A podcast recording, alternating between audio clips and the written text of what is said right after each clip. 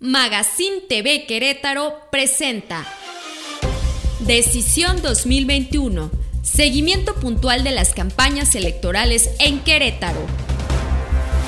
Decisión 2021. En el marco del Día de la Tierra, los candidatos en campaña no dejaron pasar la efeméride. Checa qué hicieron y qué prometieron los candidatos en el resumen de campañas de este jueves 22 de abril. La candidata del PRI a la gubernatura, Abigail Redondo Ramos, presentó su plan de movilidad para el Estado. Presupuestó 14 mil millones de pesos en varios proyectos, entre los que se destacan la instalación de un tren ligero, línea de tranvía y obra vial para la carretera 57. Cuestionada sobre el actual sistema de transporte público colectivo, la prista no le tocaría ni un pelo la empresa concesionaria, solo la pondría en orden. El que dio de qué hablar este jueves fue el candidato del partido Fuerza por México, Juan Carlos Martínez, quien ofreció a los electores donar su sueldo como gobernador en caso de llegar al cargo el próximo primero de octubre. Su salario se destinaría a instituciones y programas sociales. Si consideramos que el salario del gobernador ronda los 100 mil pesos mensuales, estamos hablando de más de 7 millones de pesos en 6 años de gobierno, que no vive de la política ni lo hará el empresario. La candidata del Partido Verde Ecologista, Katia Resendiz Jaime, propuso elevar al nivel de Secretaría el Instituto del Deporte.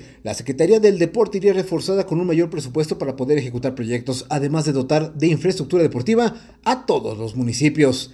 En el marco del Día de la Tierra, el candidato al gobierno del Estado, Miguel Navarro por el partido Redes Sociales Progresistas, destacó el valor ambiental que tiene el Estado y se comprometió a fomentar políticas públicas que cuiden del medio ambiente.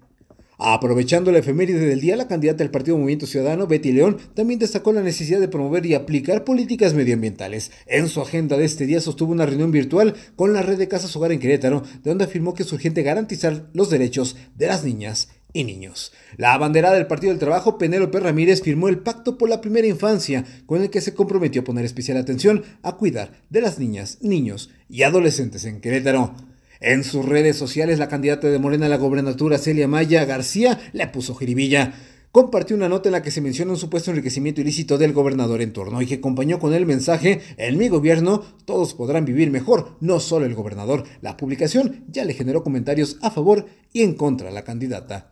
Otro de Morena, el candidato a la presidencia municipal de Querétaro, Arturo Maximiliano García, prometió no crear más secretarías, sino que fomentaría la eficiencia burocrática de las dependencias que hoy existen. Para recuperar así la economía de Querétaro, propuso un programa post-COVID donde estaría llevando programas de apoyo económico a los comerciantes. La candidata del Partido de la Revolución Democrática, Raquel Ruiz de Santiago, sigue visitando la capital. Ahora hizo un recorrido en la colonia Menchaca.